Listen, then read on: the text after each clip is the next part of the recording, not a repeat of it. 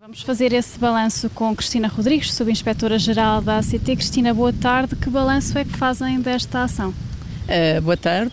Neste momento, em termos concretos, não lhe posso fazer um balanço do número de irregularidades que foram verificadas. Aquilo que podemos dizer é que, de facto, foram identificados cerca de 300 trabalhadores, essencialmente da, da parte da Ásia, portanto, do Bangladesh, da Índia, do Nepal, uh, e que foram identificados quatro prestadores de serviços. Uh, os prestadores de serviços, um deles é um prestador de serviços, tem cá algumas dezenas de trabalhadores e que é identificado como sendo uh, habitual uh, incumprir em relação às obrigações dos seus trabalhadores. Há suspeitas de que não cumpra sempre a lei este...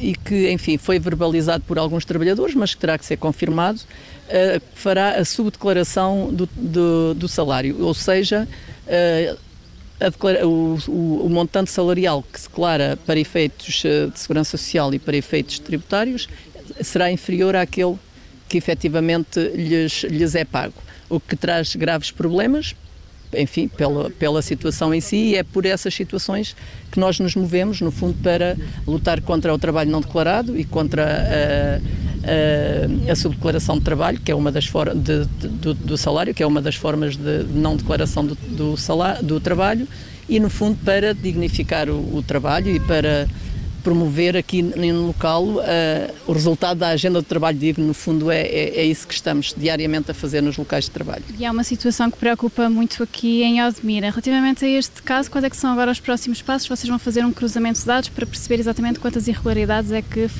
estão a ser registadas? Neste momento já foram eh, levadas listagens de trabalhadores por subcontratante já foram solicitados uh, várias, várias documentação e vamos uh, esperar que nos seja entregue essa documentação. Iremos fazer o cruzamento entre aquilo que foi possível uh, ouvir dos trabalhadores, aquilo que é possível retirar dos documentos e, e, com o que consta na, na, na base de dados da Segurança Social e verificar então o nível de, de, irregularidades, aí sim objetivas, concretas, numéricas, que, que, que se verificarão aqui nesta empresa. Não há assim irregularidades muito óbvias, então, para já?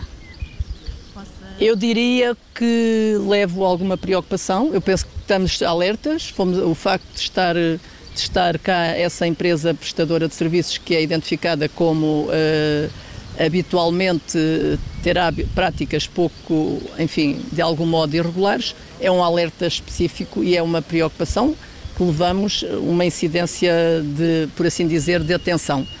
É o que eu posso dizer. Não poderia dizer mais, porque se dissesse mais, de facto, poderia haver aqui alguma inverdade e, de facto, neste momento é o que, consigamos, é o que consigo dizer. Muito obrigada, Cristina Rodrigues, subinspetora-geral da ACT, a fazer aqui um balanço desta ação de fiscalização das condições de trabalho destes trabalhadores aqui no Conselho de Odmira, numa exploração de grandes dimensões e começou às 8h40 da manhã e que está prestes a chegar ao fim.